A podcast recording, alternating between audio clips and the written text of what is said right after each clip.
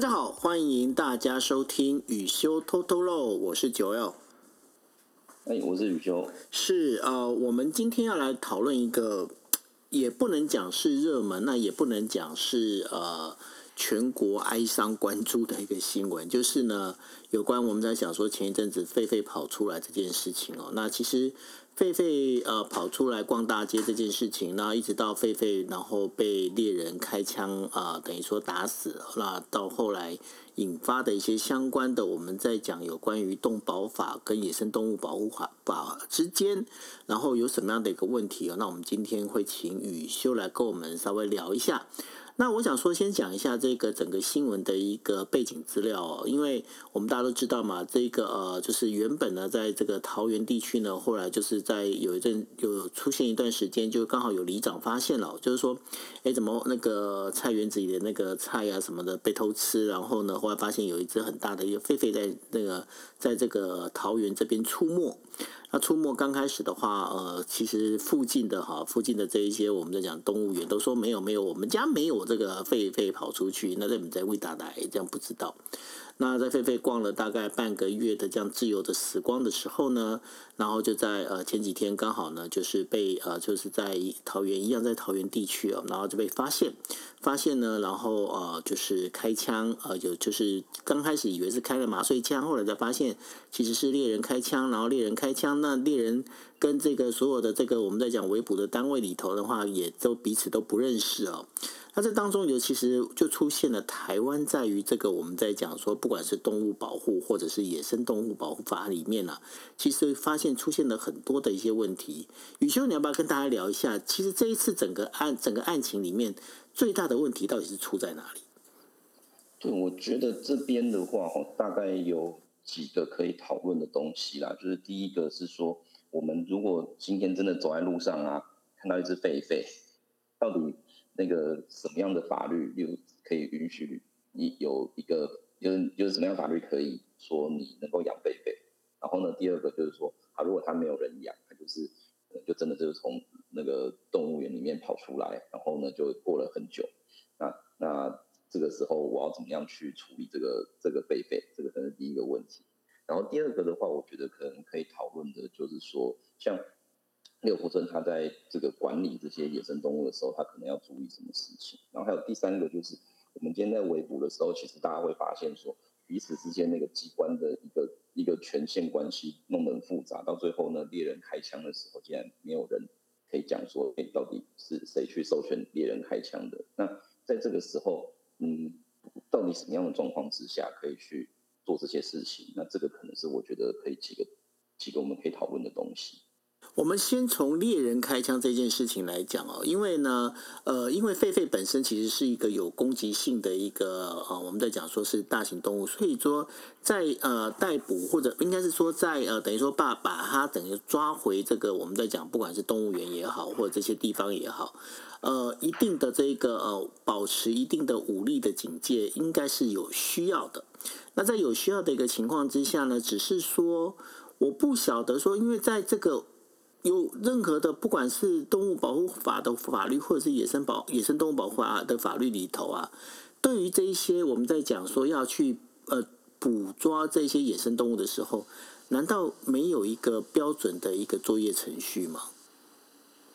对，其实这个地方有一个比较复杂的问题，会是我们在分类的时候，台湾基本上有两部法律在处理那个关于动物的。一个管制啦，那第一个其实是比较早的法律，就是所谓的野生动物保育法。那这个野生动物保育法，它就明文规定的是说，它其实是要处理就是物种的多样性跟这个生态环境的平衡。那所以，所以本来这个野保法哦，它是在处理那种可能要濒临灭绝的这种动物，例如说可能是什么那个呃蓝腹鷴啊，或者是。我们之前讲的一些台湾比较稀有的动物，那这个是本来这部法的一个立法的目标，所以我们早期其实在处理这些哦，例如说动物园里面的动物啊，其实会比较使用野生动物保护保护法去处理的。那但是后来呢，因为台湾的那个民众啊，就开始喜欢养宠物嘛，然后呢，我们就有一阵子就遇到了那个宠物饲养之后，它。很多人养到一半他就弃养，然后呢，对，就是有一阵子我记得，像我小时候有一阵子就是那个那个地方政府就会有那种捕狗大队，然后一次可能就抓走很多狗。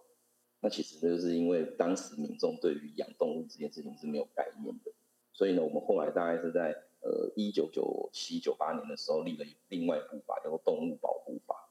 那这个动物保护法呢，它主要的立法目的啊，它说是为了尊重动物生命跟保护动物，然后呢，所以制定这个法。那你就会看到的事情是，我们现在有两部法律啊，然后呢，两个都有提到动物，那到底野生动物的范围？跟那个动物保护法所说的那个动物的范围一不一样？其实当年在立法的时候，就造成了很多纠纷。但我如果，我们去看那个野生动物保护法，它本来的定义，它其实只有定义一个东西叫野生动物。然后他说的是，在一般的状况下，应该要生存于栖息环境下的哺乳类、鸟类、爬虫类、两栖动物等等等等动物。所以他的意思是。本来我我先不管你这个动物一开始是人养的，或者是那个本来就在野外的，就是只要这个动物原则上它其实就就如果你看到这个东西，你会觉得它本来就应该在野外的话，它就是野生动物。比如说我在动物园里面看到一只台一只台湾猕猴，那这时候这个台湾猕猴就会是野生动物，虽然它可能被放在动物园里面，那这是这是对野生动物的定义。那可是动保法对动物的定义很妙，他说的是猫跟狗，还有被人饲养的有脊椎的动物。有脊椎的动物，可是有些养的动物没有脊椎，蚯蚓我也可以养啊。对，就你要养，你也可以养那个什么独角仙啊，什么什么之类的。对，那那个就不算。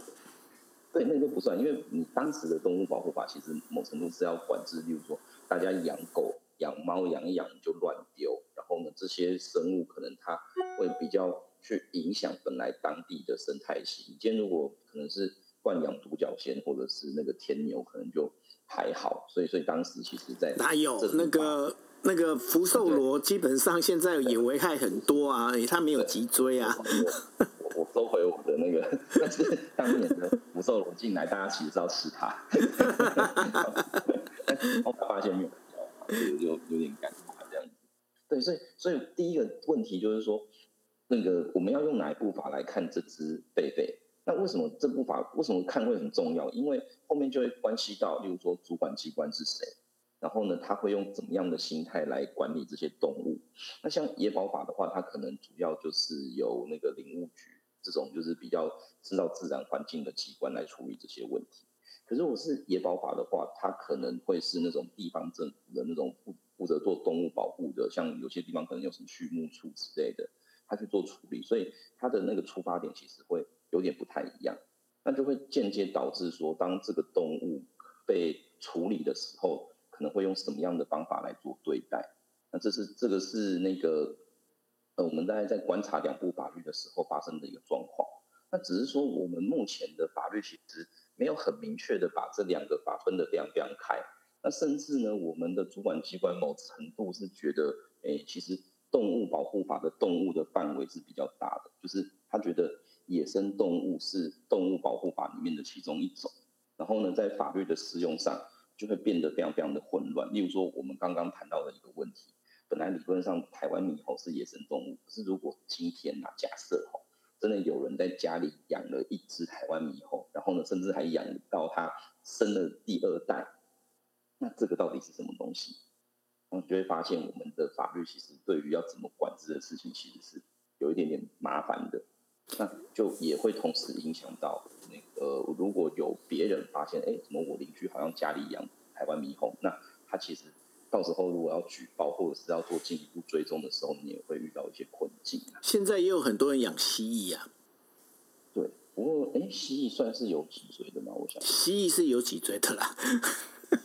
因为我没我没有我没有解剖过，所以我不敢讲啊。对对对对，像那个大概它是它是那个爬虫类，爬虫类有脊椎啦，嗯，对对对对对对对，大概大概是。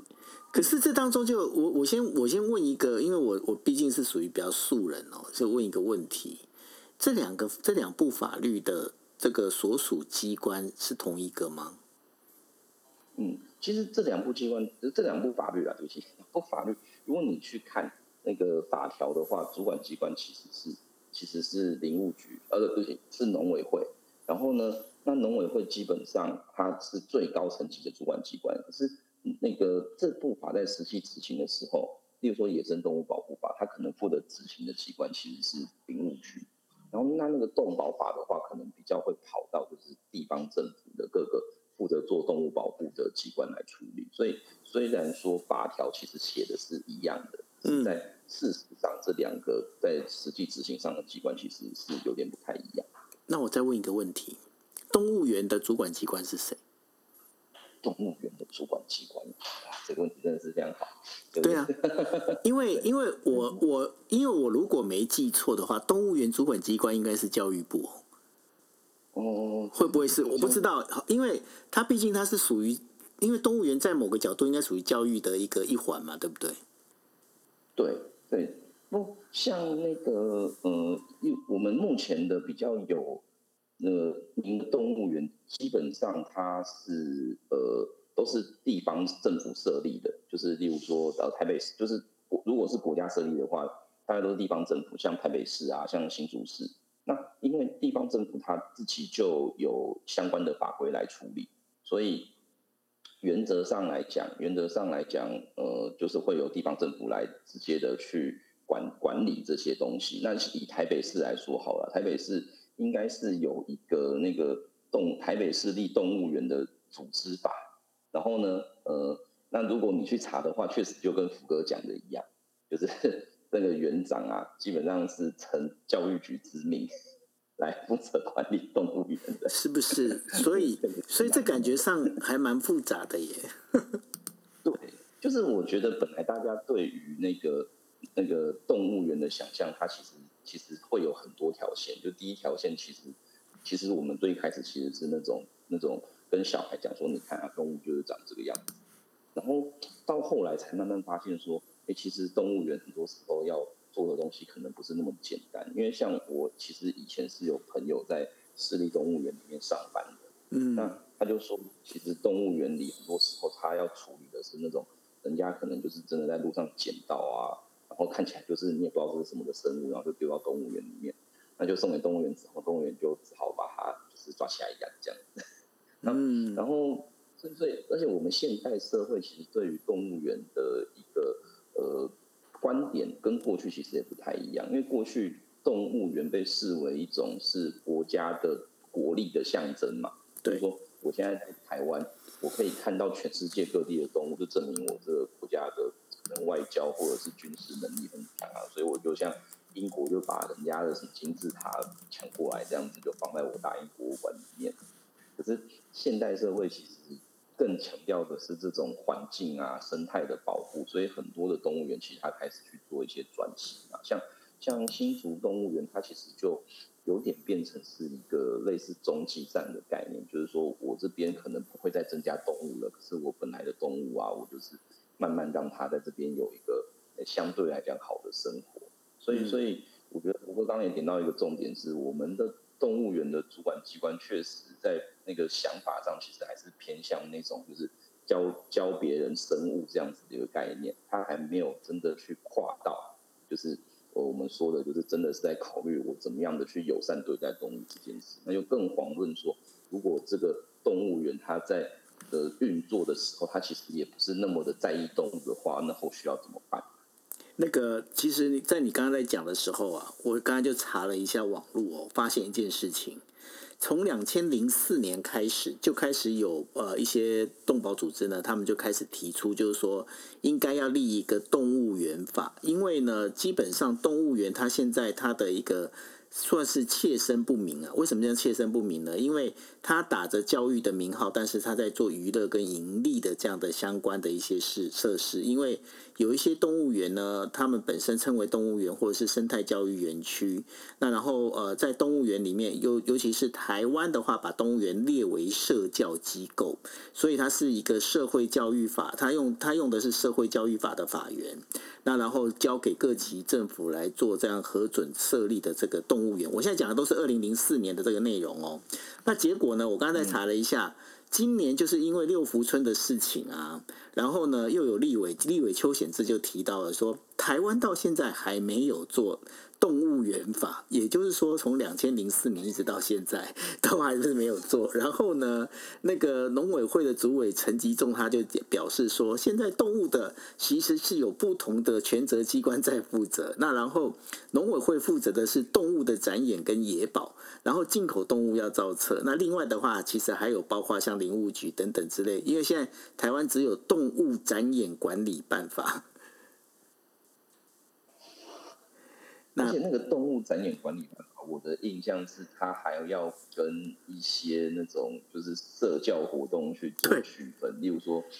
说什么那种那种什么呃海洋公园啊，可能找那个海豚来跳舞啊，对，那个海豚跳舞到底知道谁管这样子？那个其实好像我们我印象中在台湾也是没有一个很明确的依据啦。对，所以也就是说呢，台湾到我们在讲说狒狒说狒狒这一次事情，它所衍生出来的问题其实还蛮大，它蛮大的原因是。台湾对于动物本身的这一个，我们在讲说，不管说是呃野生进口动物也好，因为有些动物园他们必须要进口动物嘛，哈。那然后呢，还有包括家家里养的宠物也好，那因为现在养的宠物其实也不是只有养那个什么养狗啊猫的，因为我还在路上曾经看过有人养鹅，那然后鹅鹅我就记得鹅不是应该拿来吃的嘛？好了，对不起。然后呢，还有就是包括养我之前在讲的，还有养蜥蜴啊等等之类的。哦，那个，那个，我真的，我现在这样想起来，你不觉得这个法律的话，就是问宇修，你不觉得这个法律其实它有一些必须要被重新再拿出来审视，然后重新整理的一个必要吗？对，其实台湾很多做那个动物保护的社团，他们其实也都一直在呼吁说，应该要去做一个全盘的检讨跟修正啊。我自己也觉得。我们目前的法律条文，其实，在这一块是真的很不够啦，真的很不够。那只是说，像像呃，我们当年哦，在在处理王光禄的猎枪案的时候，其实就有意识到这些问题。那哦，当然当年在做那个猎枪案的时候，跟动物保护的团体有一些冲突啦，因为你就主张说原住民可以打猎嘛，那那个动保团体就会觉得说，那你就会把那些濒临绝种动物全部打光啊，这样子。这这个我我可以理解他们担心的东西，可是相较之下是那个很多法条其实都有点旧，例如说你对于哪些野生动物是一般野生动物，哪些是濒临绝种的，其实有一段时间没有去调整的。所以像台湾猕猴的状况啊，就就早期会有点尴尬，就是他们应该是被认为是濒临绝种，但其实因为大家都没去抓它嘛，所以反而变成它现在繁殖的非常非常多。然后其实其实你这个问题啊，在日本也有发生过，因为呢，在日本的话，他们之前他们是也是保护那个我们在讲一些一些野生的鹿。那野生的鹿呢，后来因为鹿本身他们其实因为草食性动物的话，他们其实是很会繁殖的。那然后呢，后来鹿呢就是变成是造成了一个危害。为什么？它鹿它本身它就会去，不管说去吃这些树林的这个森林的植皮也好，或者是还有这吃这个呃，就是这个山坡上的一个草也好。所以呢，其实。猎人这件事情，我觉得它是有必要的，因为在日本的话，他们其实他们也有一定的，就是比方说你今天他，因为日本他并没有说像台湾有原住民才可以打猎这样的事情。其实日本的话，其实你只要去考一个猎人的一个执照，那如果你把这个通过，就像你刚才所讲的，不管说你去认知了这一些哪些是濒临绝种的动物，那哪哪些是可以捕杀的动物之类的这些整个加起来的话，那其实它是要有一个管理办法之后，你才能够拥有猎枪。那因为猎枪本身的话，也是必须必须要被管理的哦。所以我觉得台湾现在是好像感觉上是把这些事情视而不见，没有发生事情就表示天下太平，是不是有这种感觉啊？对啊，对，而且台湾对于那个猎人这件事情啊，呃，应该说法律上其实没有猎人这个这个词啦。那真正式的说法应该是可以合法持有自用枪支的私人。那我们在早期其实是有一个法律叫那个自卫枪支管理条例嘛，不过我们事实上是没有没有人是被许可过的。那真正被许可的其实都也都是呃原住民，然后呢基于他的文化有打猎的需求，所以他可以去跟政府说，哎，我想要跟你拿一支枪，然后那政府也许可。那大概这个是国内呃被称之为猎人最主要的一个状况。所以如果我们今天去看这个新闻的话，你看他都一直提到什么灵性猎人，可是如果你去翻他，其实那个我当时看新闻，其实我大家就可以猜到这这位先这位灵性猎人他一定是原住民啊，因为我们想不到其他有人是可以这样合法使用猎枪。就你看他的新闻，就说其实他很他本来就一直都在跟政府机关配合去。做那个可能是一些哦野生动物保育的一些行为，甚至是要去帮忙围捕一些你不知道为什么会跑来台湾的生物这样子。所以有个问题就会是，但其实他当时申请这把枪的时候啊，其实他是要拿来促进他的传统文化用，那就变成是我们汉人 基于我们对于那个。那个管理也那个动物管理的一个不足，然后我再跟你讲说，哎，可是你有枪嘛，你就来帮我，就搞到最后开枪之后呢，就就说啊，那个枪是你自己开的哦，我没有叫你开，然后然后现在呢，把一只狒狒打死了之后，就叫这个猎人要自己去面对他可能之后的民事跟刑事责任，这样这样反而又造成了就是原住民心中的更大的不满了。对，所以我们在讲说这个案子如果处理的不好的话，会导致以后那个原住民在猎枪的使用上可能会有更多的问题，包含说可能主管机关会用这个理由去去紧缩那个原住民的猎枪使用，可是然后或又或者是诶未来就是大家对于那个原住民的打猎其实也会有某程度的污名化，所以我会觉得这个案子的事实如果没有。那一一定是要去调查得很清楚，要不然的话，很多东西就会变成是各说各话的情况。那其实对大家其实都不好啊。的确哦，而且我我自己是因为毕竟我都有在看一些相关的日本的这一些呃，应该是说他们整个社会经济情况的一些状况哦。然后我就发现一件事情，在台湾啊，台湾很妙的一点，其实也不只是就是动物保护了，还有包括我们讲起来说森林保护这件事情也是哦，台湾。感觉上好像就是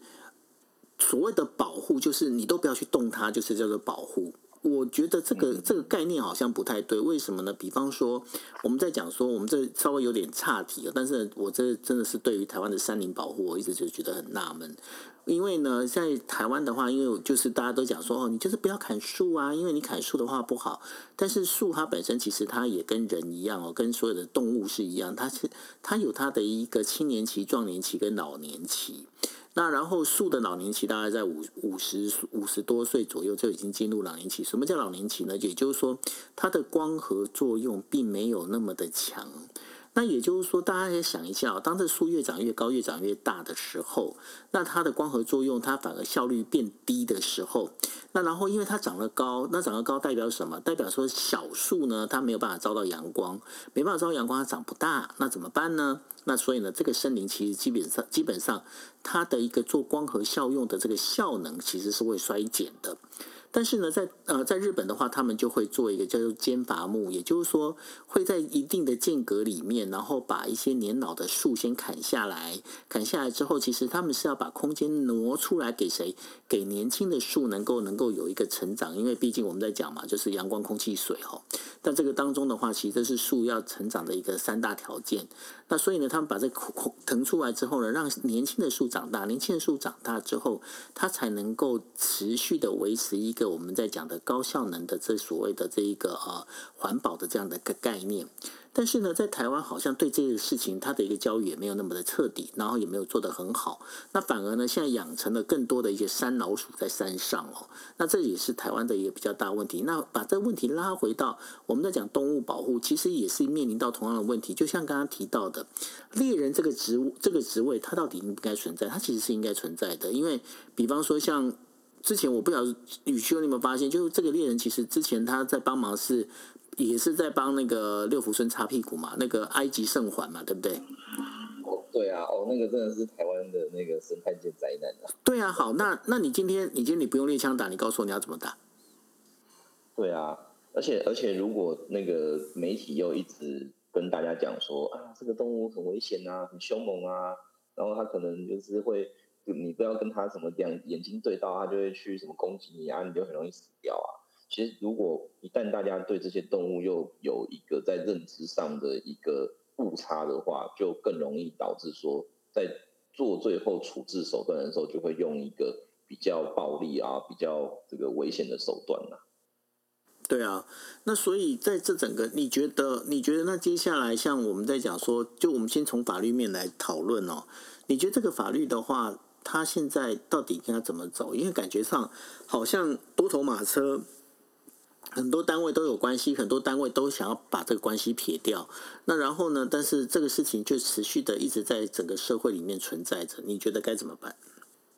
其实我我是觉得应确实是应该要有一个比较一条边的做法啦。那有我我本来的想象是说，因为目前台湾在做这些呃动植物的管理，确实是在农委会的身上，所以理论上来讲，应该是要有一部法律去处理那个所有的动物相关的议题。那我自己的心态其实是偏向于是让呃就是农委会这样子的一种机关去做主导。那原因是因为，毕我以我自己跟农委会几个下级机关的互动，我觉得他们对于那个生态环境的一个概念是很充分的，就是就是你不需要说，哎，提到什么生态环境保护就丢到环保署，我觉得这个好像也不太对。那另外一个就是说，我我就是说，我们如果认知到，其实现当代的动物园，其实除了教育的概念之外，很多时候它其实是一个生态体系的永续发展的一环。的话，我自己也觉得说，目前把整个那个呃跟动物有关的东西都编在教育环境底下，也是蛮有问题的。尤其是你会看到像几个那种有有动物表演的这种园区啦，不论是什么海洋公园，还是什么那个野生公园，还是一些那种那种呃我们现在很流行的观光农场跟牧场，我觉得那个那个这对他们来讲，其实。这都不是教育啊，它就是一门生意而已。嗯，就是娱乐嘛。在这个时候，对，就是娱乐。我记得我以前就去过一个那种、那种、那种，也是也是那种小动物的牧场。有时候你去看那些动物啊，说真的，你你会感受到它可能小孩会觉得很好玩，但它确实是没有被好好对待啦。所以，那在这个时候，你说教育主管机关要去教育这些单位的话。他可能也会觉得说，这个东西跟他的权限差太多了，所以在那个权限划分上，我自己会比较偏向，就是把它都拉到那个，就是就是呃动物相关的。可是动物相关的问题，就像我刚刚讲的，现在的动物管理，很多人考虑的是宠物，不是野生动物。所以我们去看地方的动保处啊，很多时候他处理的事情是什么？就是我晚上听到隔壁的狗在叫，然后太吵了。打电话打给一九九九说，哎、那个你们谁要来叫隔壁的狗，不要叫那么大声，那这时候动保处人就会跑出来，嗯，就要去劝说还是怎么样？那我觉得那个东西不太一样，所以比较理想的还是可能真的是要对人民去持有动物这件事情做某程度的管制啊。当然，这个管制的成本，我自己觉得应该是蛮高的啦，因为你如果连养养条鱼啊、养只乌龟啊，然后都要写很多的 什么申请书，还是登记啊，甚至还要纸晶片。那那当然，这个可能某程度来讲，跟我们现在的运作确实是不太一样。但反过来讲啊，其实做这些事情也真的是有它的必要。我们现在大部分的动物其实应该都是有植入晶片的。就像我们那天我在看新闻时候，我就想说，那你贝贝如果真的被你就是就是死掉或者是抓到的话，你至少身上应该会有一些。东西吧，就没想到什么都没有。我觉得这个确实是有点奇怪。不过这个奇怪应该是本身六福村本身就很奇怪啊，因为六福村我们刚才也提到了，就是说。本来呢，那个埃及圣环他们是引进了三只，然后呢，如果如果我看报道报道没有错的话，他们这三只呢，然后后来因为台风关系跑掉跑掉，说哎跑掉了不知道，然后没找到，然后没想到已经生了一一窝，那一窝这已经造成了台湾的生态的一种灾难哦。那在这个整个一个状况里面，嗯。应该是这么讲。那像六福村他们，呃，这一次他们说他们狒狒太多的，原因是因为哇，太那个服务员太过辽阔，而且他们又接收了那个波波摩佛猴园的那个相关的飞飞进来。当然我没有办法统计啊，没办法造册。你觉得这样理由说得过去吗？我觉得这种就是，如果你没有办法管理的话，你真的当时要不要接收，其实你是应该要考虑的啊。因为台湾也不是只有六福村可以处理这些动物啊，甚至啦。如果真的不行，真的是要考虑是不是说就送到别的国家去，还是怎么样？搞不好都还比较好一点。所以，所以你只是单纯说啊，我管不了。那有个问题就是，你如果管不了，那到那到底是一方面可能是你觉得这些东西很有经济价值嘛，所以你就多收一点，那那个游客来看到很开心啊，所以所以就没有关系啊。亦或是说，其实搞不好当年的政府就是不知道怎么办，就说啊，反正你们那个那个六福村就野生动物园嘛，啊，多一次都不会怎么样，就全部丢到里面去。我觉得其实都有可能啊，以以当年的那个时空背景。那我记得那时候好像那个诶，那个哥哥们好像也是关的有点突然哦。那好像是对反，对啊，所以所以反过来看，你你说那个时候你当下能不能够马上处理，可能有些讨论，可是显得大家可能觉得，反正嗯养一堆猴子，可能搞不好跟我的鱼缸里面多几只鱼，可能没有什么差别啊。然后然后就变成这样子的一个情况，那那就显然大家对于动物的管理这件事情，其实是都把它想得太简单了。对啊，那但是呢，这当中就是我们刚刚在节目之前，我们也跟大家提到了，就是说，台湾到目前为止对于动物园法这件事情，并没有一个好好的一个呃立法去管制哦。所以呢，宇修，你觉得整个这样看起来啊，台湾对于这个不管说野生动物也好，或者是我们在讲动物物也好了，因为毕竟可能哎，对，这个要跟大家做一个小尝试，动物它们本身其实叫做，它们是属于呃财产，对不对？对，它没有那个，它不是人啊，它不是人，对，对，所以它它不能说，哎，我要主张什么什么平等权或者是言论自由之类的东西，没有这个东西，就是对，所以所以其实当我们在讨论进口动物的时候，某程度跟你进口一些桌子、椅子、车子，其实是没有什么太大差别。对，这个可能大家大家不太清楚，因为这个不是只有台湾的，这在海外也都是一样，就是动物它本身其实就是一个，这算动产吗？还是对吗？对，它算动产，因为因为不动，只要不是不动产都是动产嘛。那不动产基本上就像它的名字一样，就不会动的，所以只有房屋跟土地会是不动产。对，那所以动物动物是属于动产。对，对，所以我们才会常常就讲说，我以前在念书的时候，老师就会讲，你今天打伤一个人是伤害罪，然后呢，可是你今天如果打死一只猫，那个叫做毁损，器物毁损罪。对。对，所以所以这个这个，我觉得一般人一定很难接受啦。但是法律的概念就会变成这个样子。对啊，那所以呢，呃，但是呢，虽然说这个应该是这个应该这么讲，就是说，那在法律的我们在讲法律的这个呃格上面，它虽然是属于财产哦，但是毕竟我们在讲说动物还是有它动物自己的生命在哦，所以说这当中，我觉得应该是整个是不是刚好趁着这一次这个菲菲的这件事情哦。我我在想说，是不是应该整个法律它应该要重新的全部重新检视一次，包括动物园法，它是不是也应该要重新的去思考要不要去成去设置？要不然的话，在海外的话，你刚刚那个宇修也讲啊，这成立动物园这是一个先进国家的表现，可是先进国家并没有对这个动物园本身有一个管理办法，这也是蛮奇怪的，不是吗？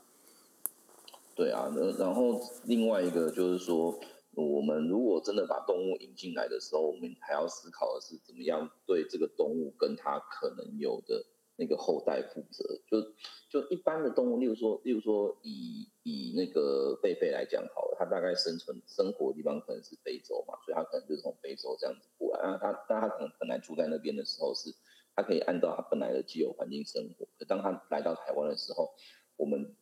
只能试图帮他打造一个跟他生活环境差不多的地方，但你也不可能百分之百一样，那就更遑论说可能有些地方他根本就没有按照这个动物的需求去设计，所以才会变成说有些动物来台湾怎么一下就死掉了。那第二个就是，如果这个动物在台湾繁殖，就是它生了第二代、第三代的话，那那这时候这个动物它就某程度就真的是离离那个野生就越来越远。我觉得。我觉得在这个状况之下，我们到底应该要怎么样去去对待这个动物这件事情啊？可能法律没有办法规定，可是我们应该要有一个合理的作为方式来处理这件事情会比较好。那你觉得这个整个真正最合理的一个做法，它应该是怎么样的一个做法呢？我的想法其实是，我觉得，我觉得可能在法律概念上会有几个层次的。第一个就是说。我的这个，我我今天如果要饲养动物，第一个当然是我有可能是个人想要饲养嘛。然后呢，那也有可能是我有一些呃商业或其他的考量。那这两个当然就可以分开来处理，因为因为前者显然就会掉到那个动物保护法的范围里面去。因为我们说来想象有人说，哎，我想要在家里养只老虎，然后我就可以养，对，会有一些问题哦，问题很大哦。对对，然后第二个就是说，那我如果今天想要从外面进口动物来台湾的时候，我到底我本来想要做的是什么？因为我们如果今天讲的是像哦这个台北市立动物园这种很明确，我就是展览动物给大家看，这是一种方法。可是另外一种像我们大概大家也知道，现在你如果去六福村，其实六福村其实看动物已经变成是它可能第第二甚至第三顺位的娱乐的的环境了。那我可能三十年前你去六福村，我记得我小时候去就是。就是我们自己开车进去嘛，然后然后就是就是那个车就会开过那些动物那边，就那边看它，就这样子。但是现在很多人去六福村其实是玩它的游乐设施，所以所以可能要讨论的是，你到底是以经营动物的一个观光为主，还是说你你这边是个乐园，但是你偶尔有那个动物出来表演的需求，像我们讲的可能像是哦野柳的这种状况，或者是那个远熊的状况，那这个是另另外一个。那所以，那再往下看的话，就会是那个那个对于这些动物可能申请进来的，可能还要讨论说你的申请的必要性在哪里，然后呢，你能不能够帮他创造一个对他来讲有意义的环境？因为我真的老实讲啦，就是你我们大概去看动物园的动物，每个大概命的贵贱也差很多嘛。你如果是那种大家其实觉得看了也觉得还好的动物，它可能就就就生活环境就很。可是说你是很珍贵的啊，像那个毛熊啊，还是无尾熊啊，你可能就会相较之下，你就可以获得很好的一个一个呃生活的对待。那我觉得这里其实可能在呃未来的一个要求上，我觉得也不太应该是因为说，因为这是什么世界级的濒临绝种保育动物，就对它特别好。然后你的话，反正那个全世界好像还很多，我就对你就是很普通。我觉得这个可能也不太不是那么好。那再来的话，就是呃，可能需要有一些监督机制啊，例如说，主管机关他可能可以要求说，你至少每年都要来跟我讲你现在的动物的状况怎么样嘛。那如果有动物去世，就是去世的话，那那个死因什么的，可能也都要稍微的交代一下，然后那去做某程度的督促啊。其实那说穿了，到最后，其实我们可能要想的是那个供给跟需求的问题，因为我们如果自己像我。像我那个带小孩，我也觉得带他们去看那些动物是很好玩的啦。可是，一旦我们都有这个需求的话，那就很容易制造这些厂商或者是业者，他就会想要去创造那个供给。那我觉得这这个某程度可能在消费上，我们自己在去一些地方玩乐或者是参观的时候，我们可能也必须要注意一下的是，哎，我今天要去的这个地方，我知道它可能有很多。多很有趣的动物，例如说最近很流行水豚嘛，我印象中好像现在依然一大堆。那那那进一步问的问题是，他们到那他们现在养这些动物到底有没有什么呃法规依据，或者是有没有什么好的状况？我知道要这样要求消费者有点太高了，可是如果不这样要求的话，那业者一定会觉得，反正我随便养，还是会有一堆人来。就是喂他们吃东西啊，跟他们拍照，我其实也没在怕。那那这个动物保护的问题，可能就或者是野生动物保育的问题，就一直就没办法获得好的解决。其实我简单来讲哦，就是说这整套的这个我们在讲野生动物或者是这个动物保护啊，那也许就是像刚刚那个宇修者所提到，那个野生动物保护应该是在整个动物保护的一个下面的一环哦。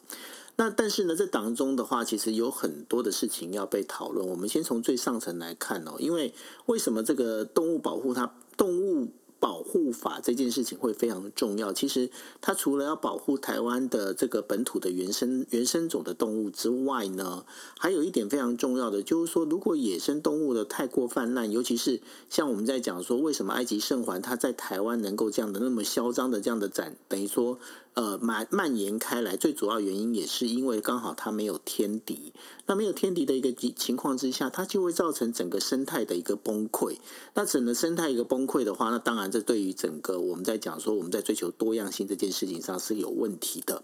那这这里面的话，我们就会回到了，就像日本他们现在真的在狂捕杀那个所谓的那个野生的鹿哦。为什么呢？因为野生鹿其实已经造成了生态的一个危害。那所以呢，这当中又衍生出来的话，那。捕杀谁来捕杀？该怎么样合理捕杀？该怎么做？那这件事情的话，当然这就是又回到了这等于说会多一个食物，应该是说职务呃，应该说呃职位啊，就是工作的这样的一个需求会出现。那在接下来，那当然就是说从野生动物保护，我们为了从包括生态的环境，那大家也都知道，不管说过去的 SARS 或者是呃最近的这一次的这个 COVID-19，都是从野生动物然后被传染过来。那这当中的话，如果不做好好保，保护化其实不是只有动物本身，连人类都会受害。那当然，接下来大家再往下走的话，就包括了就是动物园。动物园它本身的话有没有需求？因为有人在讲说，哎，这个动物不应该被关在动物园里面，这是对于动物的本身的这个生存权是不是一件好的事情？但是，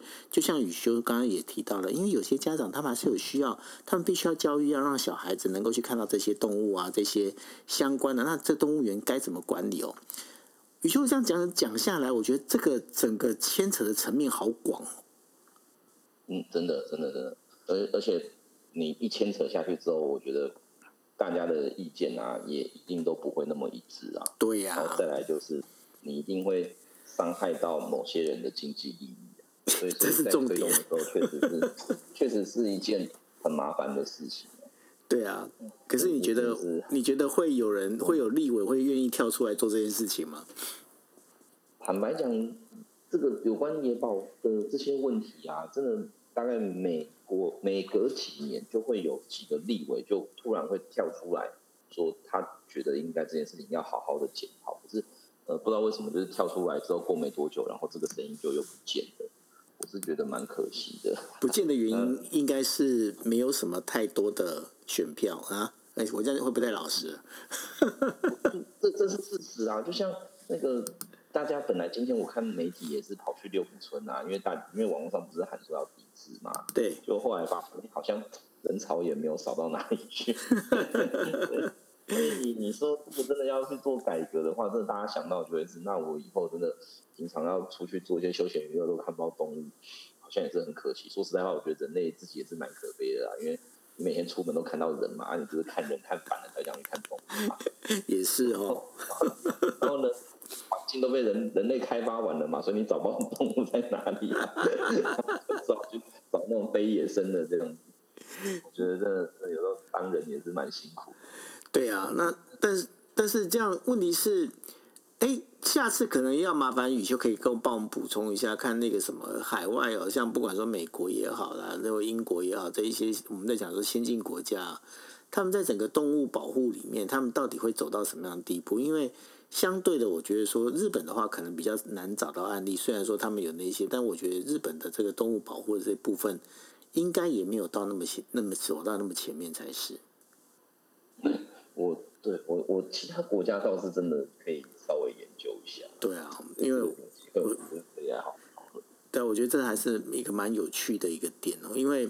老实讲啦，因为狒狒狒狒他的这个事情，他逃脱的事情，当然我觉得最大的最大的问题应该也是在于元方哦。也就是说，现在也都确定了嘛，已经确定了，对不对？那个狒狒是六六福村跑出来的。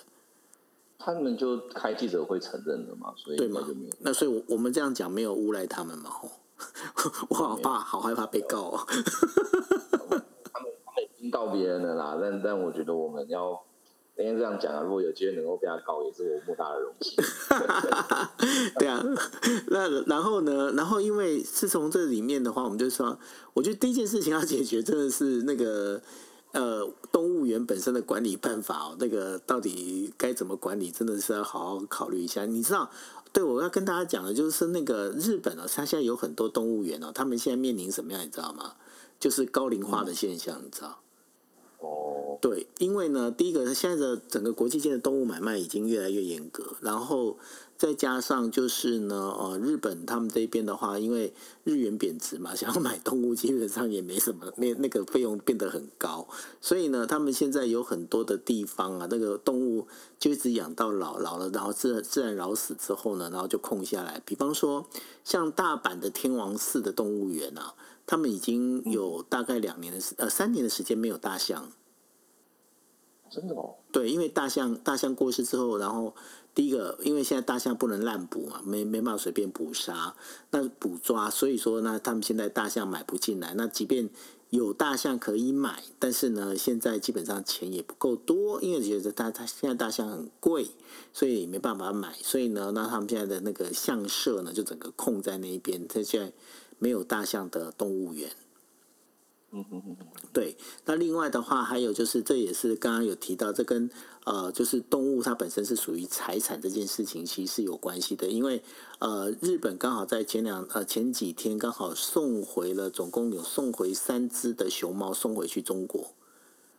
那因为那个是中国借给借给那个呃借给那个日本的，那当中有一只熊猫其实是在日日本出生的。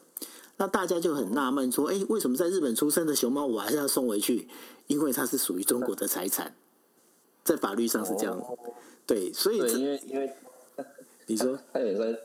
它也算利息啊。对啊，对啊，对啊，对啊。所以所以它必须要还回去。所以很多日本人搞不懂，说为什么为什么这只熊猫明明是在我们动物园，在我们上野动物园出生的，为什么还要还给中国？他们搞不清楚，你知道吗？这这这这，我觉得一般人绝对无法理解，因为无法理解啊！他们就想说，哎，是在日本出生的，为什么要还给中国？那如果我们今天把它当成财产解释，它就解释得通了，对不对？对啊，其实其实就像就是就是就像我讲的，刚刚其实有点像是我一笔钱放在银行啊，我跟银行拿回来的时候，就会连那个利息一起拿回来。所以，所以其实这个。从动物里面可以聊到很多很很有趣的事情，哎，那个雨修可能刚刚还没有想到这个熊猫这件事情哦。对，我我只有知道说，好像日本政府有把熊猫还给中国。对，但是那那还去的其实是已经是在日本本土出生的熊猫。对啊，这个真的好吧？其实我我我其实是比较倾向觉得说，真的现在我们要怎么样去思考未来，就是动物园该怎么样用什么样的。的方法来呈现，我觉得可能需要更多对这个领域有专业的人来一起讨论。对啊，因为像我现在举这几个案例，你就知道这动物其实还蛮复杂，对不对？嗯，像我自己去木栅动物园的话，我自己会花钱去看他们的一些展览，因为因为木栅动物园里面有一个室内的博物馆，然后里面就有那个林旺的标本嘛。是。那我那那因为我们是看过灵旺的人嘛，嗯，然后那我的小孩是没有看过灵旺的，对，那所以所以我就会想要跟他讲说，你看这个就是当年是这个动物园里面的等于是头号头号明星这样子，是，而且他是他是 跟着那个国民党政府一起来台湾的，而且他还他还待过两个动物园。对，而且他有就是那个旧的，他也是云山动物园，对，但然后再搬家搬过去，对。对啊，所以你说虽然看到的是一个标本啊，但我觉得如果能够搭配一些适当的解说跟一些历史的回顾，其实这件事情还是会有它的意义在。是啊，那所以这个有很多很有趣。不过大家不要紧张，台湾台北的那个熊猫啊，那时候是。中呃，中国为了统战，是他用送的名义是送给台湾，所以那个本身它本身不会不是向银行借的，所以不会有利息，所以不用还回去。所以台湾的两只熊猫，那基本上就是就是台湾台北这边直接就是一直留下来了，它不会它不会被送回去。但是呃，日本的熊猫，他们这就是中国它使用的所谓的熊猫外交，其实他们等于说全部都是用借的，就对了。哦，对，我是招也真的是，就真的是就是大国，没有，是刚好熊猫在中国好吗？他如果不在中国，他基本上他也没办法用这一招啊。啊，真的，对，所以这也是一个，所以那个呃，最近在如果大家看国际新闻，最近大家在批评习近平的那个所谓的那个叫做什么熊猫外交，为什么呢？因为他为了要推广一一带一路啊，他开始就。各国送熊，呃，应该是说借熊猫，把熊猫借给那个有跟他签“一带一路”的国家。哦，很妙哦。对，是我觉得，觉得这招真的是